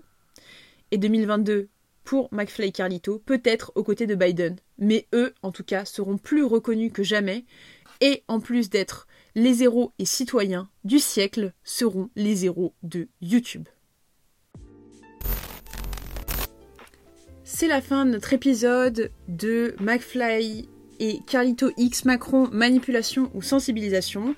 Je te remercie pour ton écoute jusqu'à la fin de l'épisode. J'espère qu'il t'a plu. Il a été un petit peu long certes, mais on, aborde un scope de pas mal de choses, que ce soit le coolness des politiques, que ce soit la politisation des youtubeurs, l'analyse de, ces deux vidéos-là. Je te remercie vraiment pour toute l'écoute et le soutien en permanence. Là récemment, on a communiqué sur LinkedIn et euh, je vois qu'il y a pas mal d'intérêt, donc on va peut-être aller là-dessus. On est également disponible et du coup c'est la fin de notre épisode de McFly et Carlito X Macron manipulation ou sensibilisation. Je te remercie pour ton écoute jusqu'à la fin de l'épisode, j'espère qu'il t'a plu. Il a été un petit peu long certes, mais on, aborde un scope de pas mal de choses, que ce soit le coolness des politiques, que ce soit la politisation des youtubeurs, l'analyse de, ces deux vidéos-là. Je te remercie vraiment pour toute l'écoute et le soutien en permanence. Là récemment, on a communiqué sur LinkedIn et euh, je vois qu'il y a pas mal d'intérêt, donc on va peut-être aller là-dessus. On est également disponible et du coup suivable, ou on peut être suivi sur Instagram, at l'Xpodcast ou sur Twitter, où nous sommes moins actifs, mais on essaye d'être de plus en plus. Prochainement, on sera également en vidéo parce que je pense que c'est plus intéressant de montrer directement des campagnes, de montrer euh, des vidéos euh, de publicité, de, et même de se voir, ou du moins vous, vous pouvez me voir, ça peut être plus intéressant. Prochain épisode, ça sera sur comment on comprend ou comment on peut comprendre le discours publicitaire de manière directe ou indirecte. D'ici là, je te souhaite une belle journée, une belle soirée quand tu écouteras le podcast. Je suis disponible du coup par mail à nina.rolin.hotmail.fr. Je me ferai un plaisir qu'on puisse échanger sur cet épisode-là. Et sinon, bah à très vite. Toutes les sources sont en barre d'infos. Merci pour l'écoute et à bientôt